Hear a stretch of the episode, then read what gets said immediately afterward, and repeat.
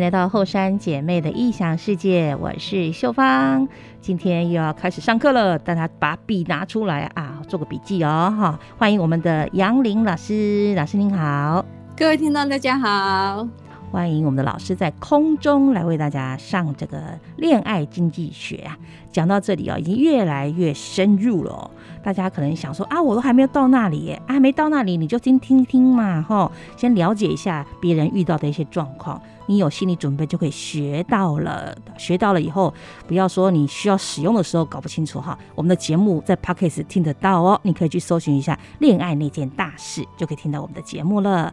好，老师，我们上次已经谈到了哈，有关稳定期之后种种会发生的事情，还有要注注意一下，观察一下是不是两个人可以，哎，生活上如果在一起会不会有问题？那如果说真的要在一起哦。老师也提到，会提醒我们有一些误区要特别注意，对不对？是的，住在一起之后呢，我们就可以去检视一下我们的价值观念到不到底能不能让我们一起往前走。价值观念，我们之前提到三观不合很难在一起嘛，那没有在一起那么密切，我们怎么知道我们彼此的三观合不合？嗯、讲都会讲，做得出来才是真的。嗯哼。那接下来呢？我们要怎么看那个价值观呢？同不同调？秋凤，你觉得呢？价值观大概就是生活态度上，你可能觉得什么比较值得你去投入？呃，比如说，哎，你喜欢假日都出去玩，有人觉得，哦，我假日就要去做志工，类似这样子的，是不是算价值观？嗯，对，这个比较像价值观。说，比如说做志工这件事情是很有意义的，嗯，你会对一些事情你有你的判断，嗯哼。对，那比如说啊，同性之爱，我也我也支持那个彩虹运动，嗯哼，这是你的价值观哦，对。可是有的人，有的父母是，比如说这彩虹运动这件事情是，我支持这件事情，可是回到我自己的小孩的时候，嗯，他可能就不是那么样的坚定了，嗯，我这件事情就知道他两个观念不一样，是对，所以人生观是比较属于你自己个人的部分，对。回到你自己本身了，那价值观本来是你对这个世界有你的喜好、你的判断这些部分。嗯哼嗯哼。所以有时候你真的在一起之后，才发现说，你有两套标标准。你看外在世界是一个标准，可是用在自己的家里的时候是另一个标准。有没有人这样？还不少人。其实，可是他并不知道他有两套标准。嗯，用在自己身上的标准才是你真正的价值观，对不对？也未必是你真的，就是说你你可以有一套标准是对世界、对外在的人，可是另外的标准是对待你自己跟你亲密的家人的双重标准。对，有的人是真的是双重标准，比如说就钱这件事情也是双重标准的。嗯，我花钱很阿莎里，可是我对自己很小气，或是我对我的小孩很小气，有没有这种人？有有哦，嗯，真的对对，所以我要讲就是说，这种矛盾点只有住在一起的时候你才会发现。哎，发现你说的跟你做的不一样，这真的是住在一起才会发现。嗯，原来你有两套标准，是你对我这样，你懂了吧？对你对我跟你对你自己是完全不一样的标准。对，有的人是对自己，还有对其他的家人，外面不一样的。有，比如钱这件事情，有的人是我花出去的钱都是投资，嗯，都是要有回报的，嗯哼。所以他对外面花钱很慷慨，可是他对自己的人很小气。老师，你不觉得爱是不需要回报的吗？有人说付出，我付出的爱就是无所求，我就是为你付出，因为我表示我很爱你。这只是口号，对不对？这个是你这会讲这句话的人是，他觉得我们有爱，一切都有办法解决。嗯，可是这个前提是有问题的。嗯，爱有些时候是没有办法解决什么事情的。满足精神上满足呢？有人支持，要看情况啦。嗯、爱无所求的爱，大概只有大自然的爱才对我们人类无所求吧。大地的母亲对我们无所求。对呀、啊，所有东西都取决于一个付出跟收获之间要平衡啊。没错，唯一的不平衡就是有父母对小孩。嗯、可是那也只有小孩在小的时候啊，因为他没有你父母去养育他，才会不平衡的下来啊。你小孩不用给父母太多，可是小孩一旦长大之后。他是能量要往下流的、啊，所以小孩要去成家立业，要让这个爱再流传下去，他如果没有去成家立业，没有下一代，那没关系，他要对他生命是有贡献的，嗯、对这个世界是有贡献的。那个付出之间跟所得之间才会是平衡的。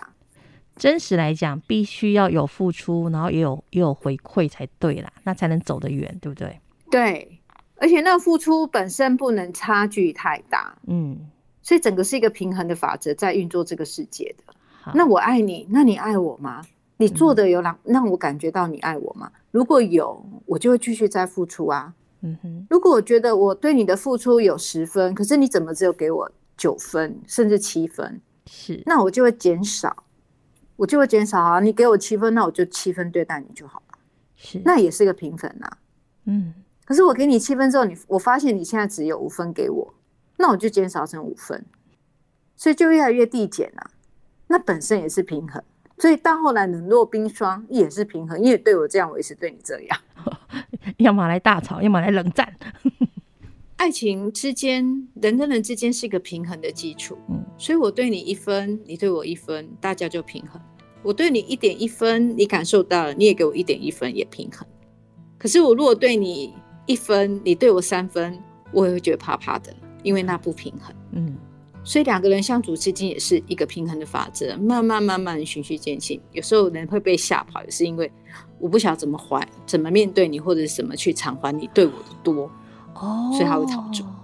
你对我太多太多了，我还不起，我压力太大。会，也的确是这样在发生的。嗯。所以有些孩子问我说：“为什么我对他那么好，他还是不想跟我在一起？”嗯，对，第一个是他真的对你没感觉。所以他没有办法还你。第二个是你对他太好了，人家跑掉，吓跑了，吓跑了。哦，这就是不平衡。嗯、对，不是每个人都可以对别人付出那么多的嘞。在只有在这种亲情里面才会吧。嗯哼，不然朋友之间其实都是很重要，就是平衡法则啊。嗯哼，啊，当然有，当然有所谓的，比如说我们在做瓷器里面那个叫做大爱无所求。嗯哼，那就给出去了。他会再回来的，只是不是特定对象，那是另外一种状态。就是你给的人也是一种，我就是在给个大爱的状态，我也不求你回报。但是感情这种事情是很要求独特性的，他没有办法用大爱的方式来发生的。嗯，独特性，对，就是两个人交往之间是有他单独的独特性，一对一的。嗯，他必须是平衡的。嗯，而且如果有第三者，或是有人。啊，想要来关心你啊，想来插足的话，那就会发生很多问题了。是，就很多的问题会发生。是，所以我们在比如说在这个稳定期里面，我们就要来看看整个的价值观的部分。所以第一个，我我会提醒大家的是，不要随便把我爱你什么都会有办法解决挂在嘴巴上。好，或者是那你爱我就为我改变，或者我爱你我就应该可以忍受。哇，好辛苦。对，这个基本上都是不平衡的，嗯，或是你脑袋会这样想的时候，已经，哎，你觉得哪里怪怪的，才会这个东西跑出来。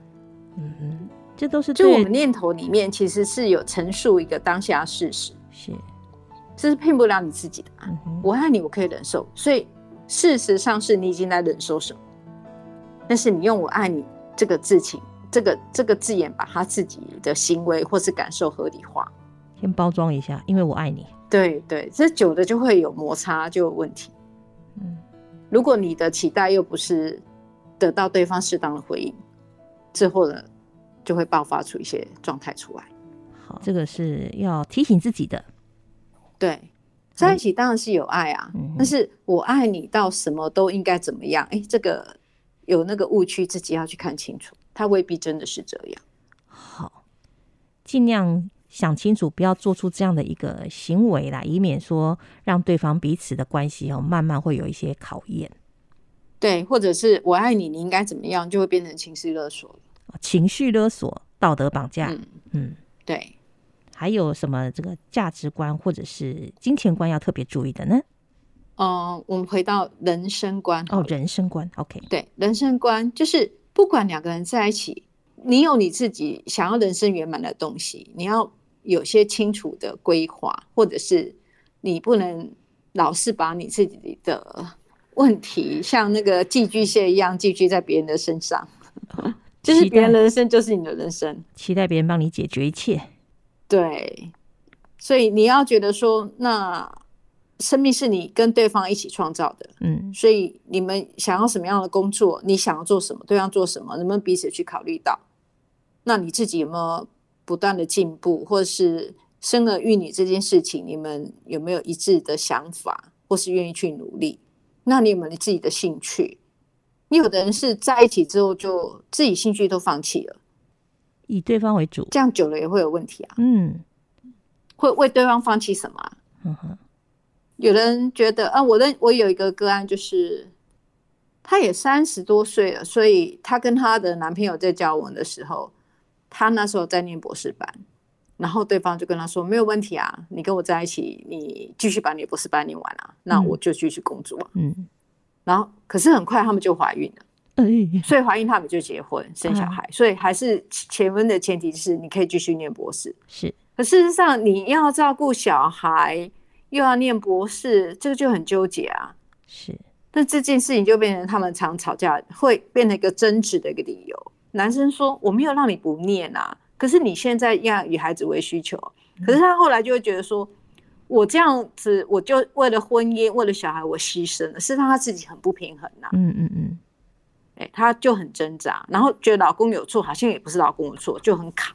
对，就是类似这样子，就是那要不要再念？不念也没关系，可是又想念，所以他前前后后大概变成拉很长，包括后来第二个女儿又出生了，对，好像又一个意外又出生了，所以整个就为了念博士不念博士这件事情，他就很卡，因为如果你念了，你可能你的未来的工作各方面又不一样，嗯，但是现在博士也过世过剩嘛，所以是真的会不一样，他也不知道。是，所以两个就对生未来生涯规划这件事情就很多的争执啊。嗯哼嗯哼，对，所以你要放弃你的人生观吗？没有，我说没有要放弃啊，只是你要不要把先后次序摆一下？你会觉得你你如果真的把自己去读书，又愧对小孩，小孩又需要妈妈，就自己就会觉得很多很很纠结的东西在那边。其实就是把那些情绪能量拿掉，那重新安排设定，你还是可以去做你的事情。嗯、对啊，你念书你又没有收入，这也是另外一个问题啊。对，对，所以这个人生观又会牵扯到我们下一个的金钱观啊。嗯，我就说你的问题其实有好几个部分你要去看清楚，所以金钱到底够不够？那不够怎么去做？所以后来他也去多代课老师啊，他也不会死死的一定要去把我的博士念完。嗯，那我说那是一个你想做完这件事情，可是你要先后持续，不然你现在根本你就算完全在读书要把。博博士念完这件事情你也做不到，因为你的心被整个东西都瓜分掉，你脑袋也没有办法安静去把博士的论文写完。他也没办法，所以就是先妥协。嗯、可是妥协里面你要把自己，呃，当下你觉得这东西都先拿出来，是，然后慢慢慢慢一个一个循序渐进。嗯，毕竟他没办法真的把小孩放下来不管，对不对？是，嗯，是。所以有孩子没有孩子这件事情，你会因为孩子有很大的变化跟挑战的。所以我们会像上一集说的，哎、欸，未婚怀孕这件事情，嗯，不是说不行，但是你是不是真的准备好了？哦，可是像你刚说的，你的个案，它都是意外呢，两个都是意外呢。嗯，我觉得二十几岁那种不小心是意外，跟三十几岁那个已经不是意外，但是也想。可是次呃次序的排列上，真的是要去考虑到很多事情啊。是，但我们都是很理性在做这件事情。但事实上，我们知道人生是非理性的。对，对，人生人生的选择是非理性的，计划赶不上变化。对 对对，嗯对。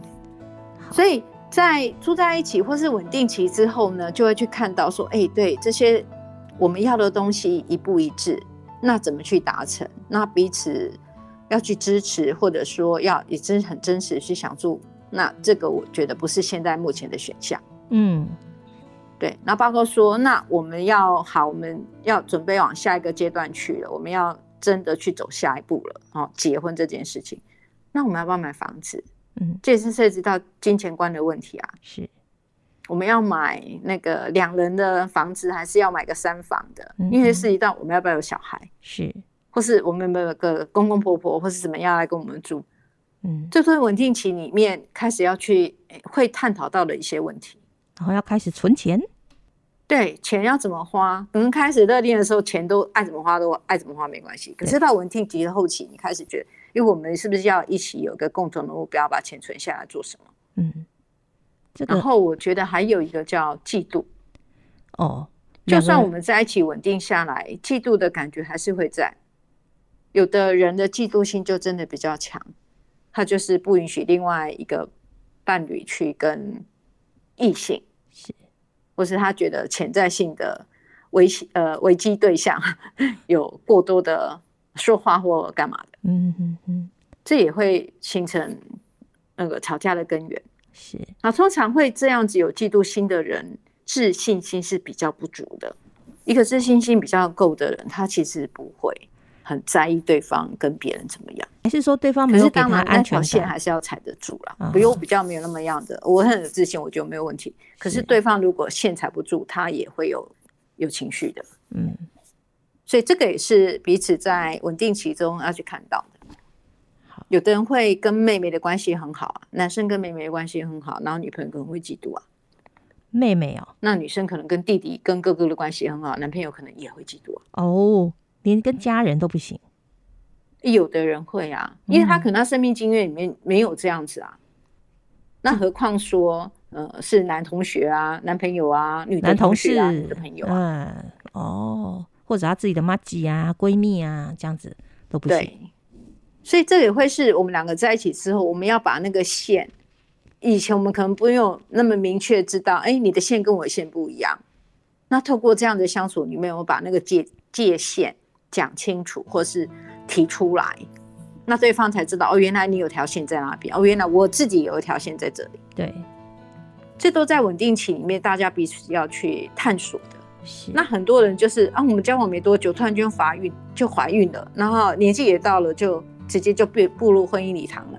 这些东西在后面都全部发发生了。嗯哼，所以才会有人说，就算没有没有怀孕生小孩，可是可能结婚三个月就离婚。哦，因为发现我没有办法跟你生主生生活在一起啊。嗯，好，这种 case 也有，有些名人也是这样子啊，三个月就离婚了。是，老师刚前面讲到嫉妒的时候，我想要请教一下，就是来不及问哈，就是如果说呃两个人在一起，难免会有吃醋啊、嫉妒这种情绪出现啊。那有人会觉得这个天经地义嘛，我在乎你啊，所以我才不能忍受你身边出现。哦，其他的异性或甚至同性也不行，我还有你您说的家人也不行。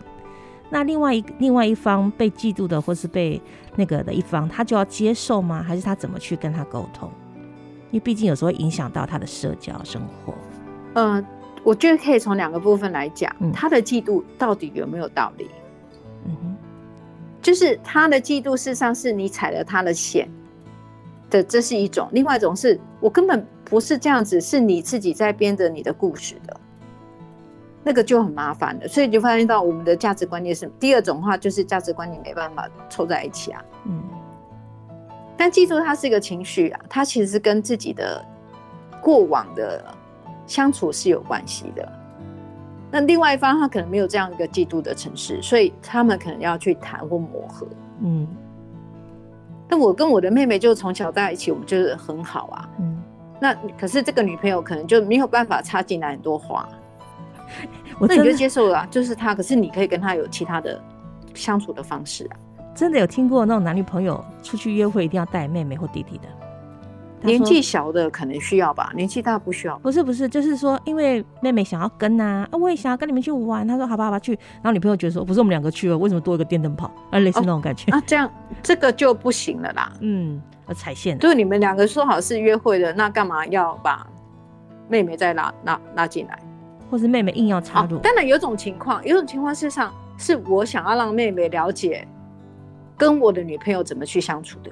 哦，了解。如果前提只是说，哦，我们第一次，或者是我们两个，我想带我妹妹来跟你认识，或这样子，那女朋友如果同意，那就没有问题啊。要要同意啦。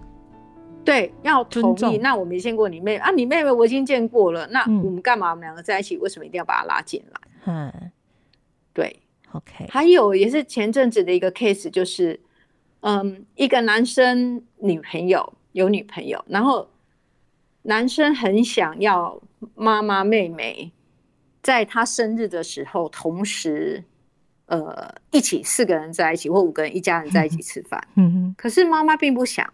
哦。妈妈觉得，嗯，那是你的女朋友，如果你要单独跟她吃饭，OK。可是今天是你的生日，我觉得是我们家人要一起庆祝，我并不想要把你的朋友再带进来。他觉得还是外人。对，妈妈觉得我们好像。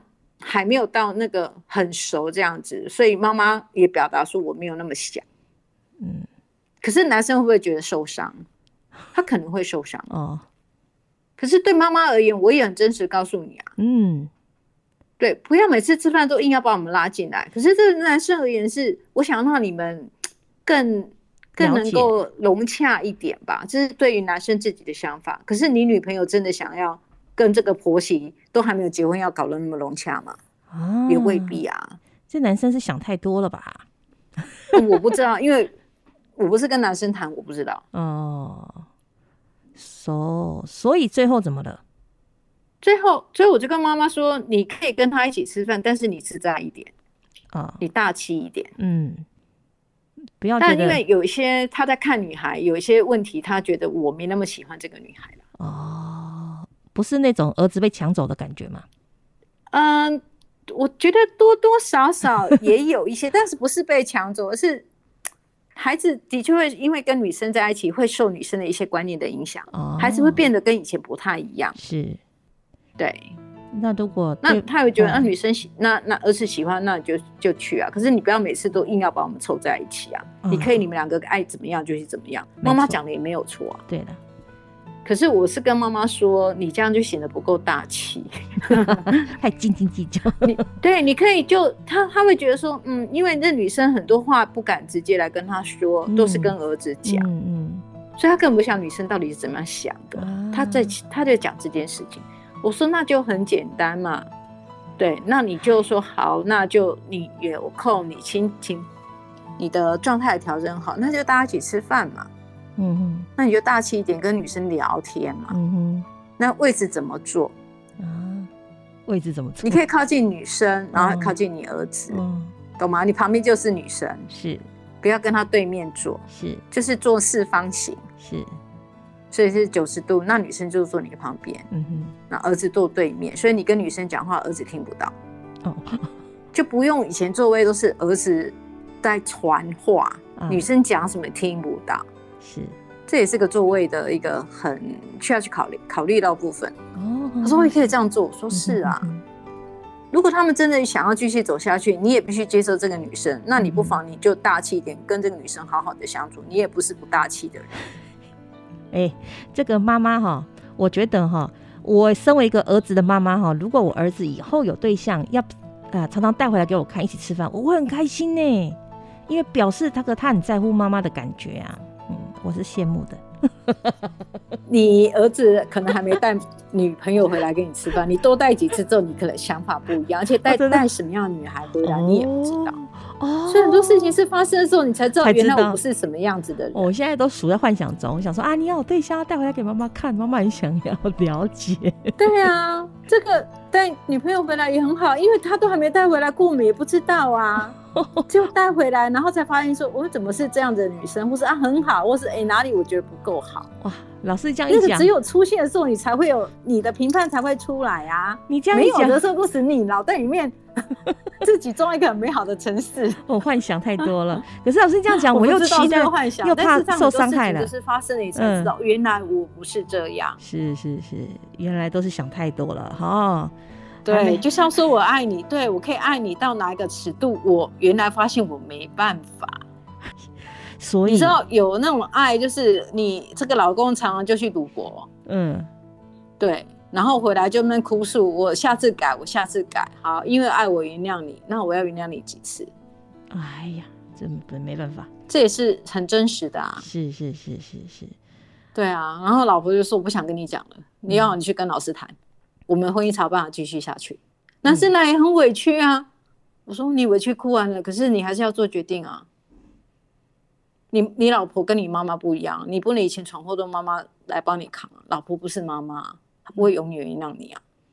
哦，对，所以你要面对是妈妈那一块啊，反而不是老婆这一块啊。嗯哼，哦哟，要解决的事情，所以是心理智商有时候不是在做婚姻啊，嗯、哼是他做你的原生家庭啊。原生家庭永远没有解开来，你永远就卡在那个状态里面啊。嗯嗯嗯嗯，你就一直你愿意面对那一块吗？如果你愿意面对那一块，我就帮你；如果你觉得不是啊，是我跟我老婆的问题，那我们就不用再谈下去了。哦，那他接受了吗？给他给他时间呢？啊，让他好好想一想。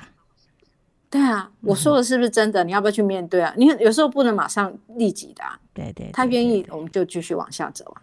好，老师讲到这个重点哦。有时候夫妻可能两个人在一起一直有一些问题，可能不是真的两个人的问题，而是可能彼此原生家庭带来的这个部分哦，已经有点深入了。我们时间也来不及了，下次有机会再请老师好好来跟大家解析一下喽。好，好啊，就是这样喽。感恩老师，谢谢大家，谢谢。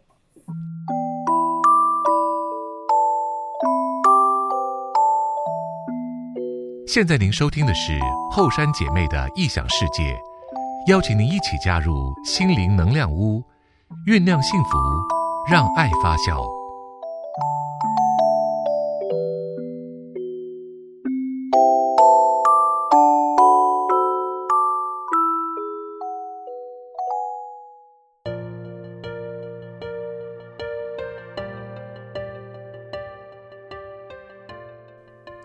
很多时候，伴侣间的摩擦不是没有爱，而是彼此不同的价值观。我们往往忽略了，对方和我们的价值观也都是深深的被原生家庭影响的。我们都曾有过风雨过后的沉重，形同陌路的口，但心却还流通。我们一起走过这些伤痛的时候，抱着碎裂的心，继续下一个梦。也知道我们并不会退缩，狂奔的念头不曾停止温柔。一直到将来我们都成熟。就不再困惑，生命有多少过错？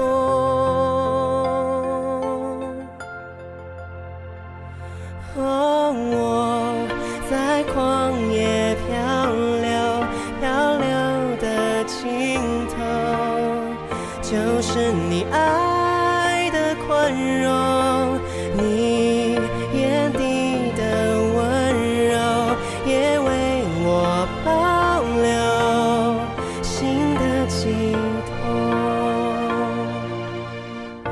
我们都曾有过风雨过后的沉重，形同陌路的口，但心却还流通。